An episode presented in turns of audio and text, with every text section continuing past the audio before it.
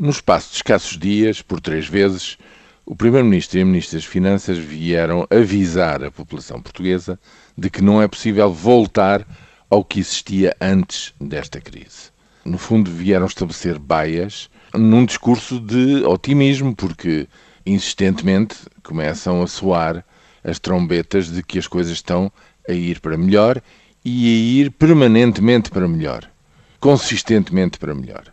A questão é saber para quem, como, até onde e com que ritmo. Essa é que é a questão.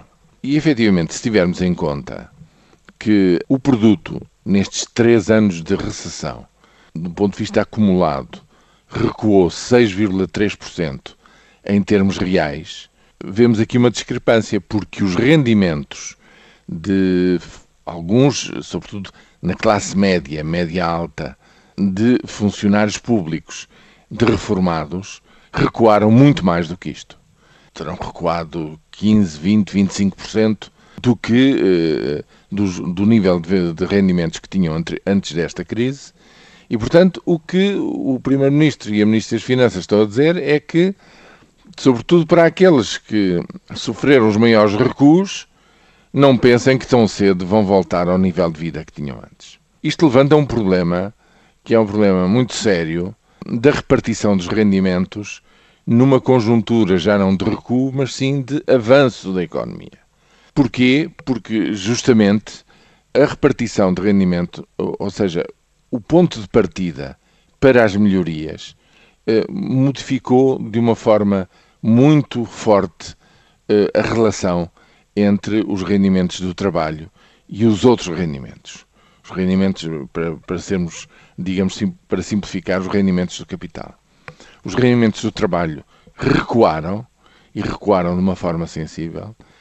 E, hum, enfim, os, os economistas eh, que sempre defenderam esta solução diziam que eles tinham mesmo que recuar porque não havia ganhos de produtividade no período imediatamente anterior que baseassem os aumentos de rendimento numa base real e sustentável.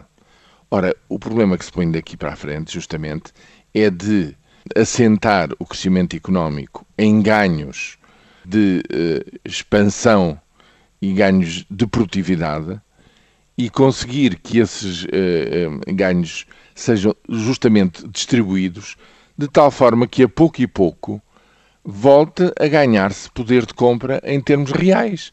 Porque se não acontecer isso, isso quer dizer que o produto volta no espaço, digamos, de três anos ao que foi no, no seu período máximo, anterior à crise, mas os rendimentos das pessoas não voltam, nem de perto nem de longe, àquilo que existia anteriormente e, portanto, esta retoma, esta recuperação, não aproveita às pessoas. Agora, que a situação mudou em termos gerais, em termos da economia europeia, que se torna mais exigente, que se torna mais difícil a concorrência para fora e que, portanto, os salários que se repercutem nos preços finais das exportações, por exemplo, não podem crescer para além daquilo que a produtividade e os ganhos de produtividade dessas empresas vão permitir, é um constrangimento externo. E das duas, uma.